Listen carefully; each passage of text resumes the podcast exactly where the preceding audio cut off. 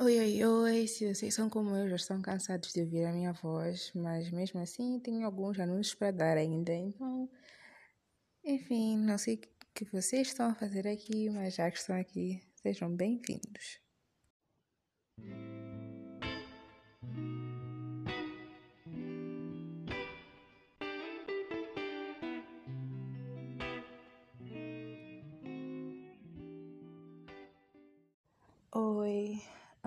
Este é o penúltimo episódio do ano.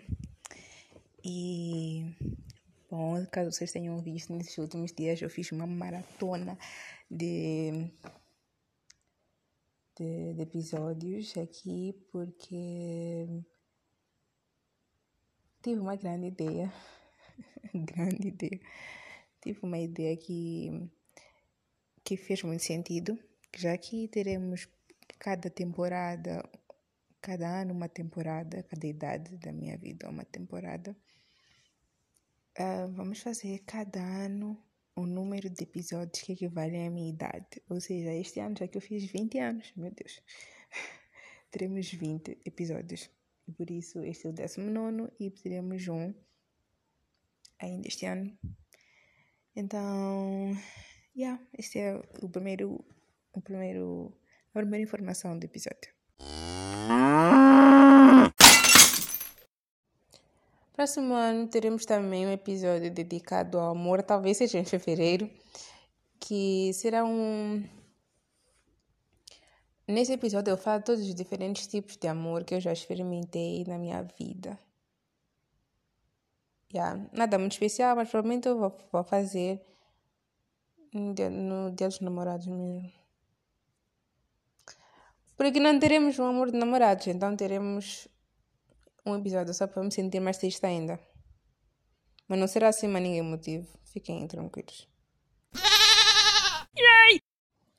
Uma coisa que eu vou fazer próximo ano, mas que não, não vai estar relacionada com o podcast, mas que talvez eu venha falar aqui algumas vezes, é terapia. Eu preciso começar a terapia próximo ano e parar de me automedicar. Para quem não sabe, talvez ninguém sabe, mas eu tomo medicamentos de ansiedade e deram-me faz três anos. Um, dois médicos deram, um cardiologista e um, acho que é médico geral, na verdade.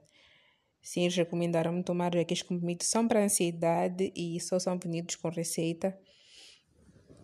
Mas eu preciso um, ir a um terapeuta ou um psiquiatra alguma coisa assim que ele vai me ajudar melhor. Não eu tomar comprimidos quando eu entendo tomar comprimidos.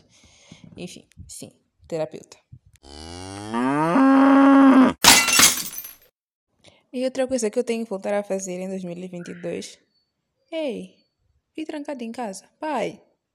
Ok, continuando. Outra coisa que eu tenho que fazer em 2022 é voltar a dançar.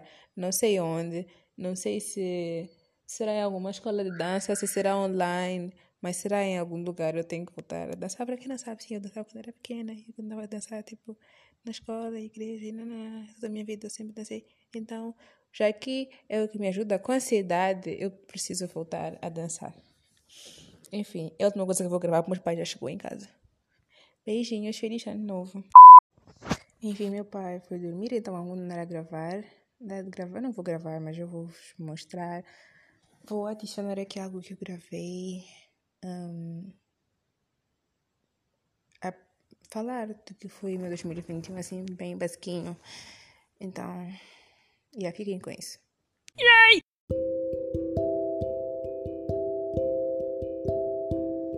Enfim, 2021 foi um ano interessante. Perdi pessoas importantes que conhecia e também que eu não conhecia pessoalmente. Mas é o que vai acontecer a vida toda, então nós temos mesmo que nos habituar. Passamos por vários perrengues, sempre as grandes estão a passar por várias confusões na vida e eu mando das minhas energias positivas, as minhas orações são para essas pessoas, porque realmente elas estão a precisar. E espero que eu tenha sido uma boa amiga para todo mundo que está a ouvir este, este, este episódio e que vocês tenham uma vida maravilhosa de verdade, porque todos vocês, caso sejam meus amigos de verdade, vocês merecem, porque vocês são guerreiros e vocês precisam de todo amor e carinho e energias positivas da face da Terra.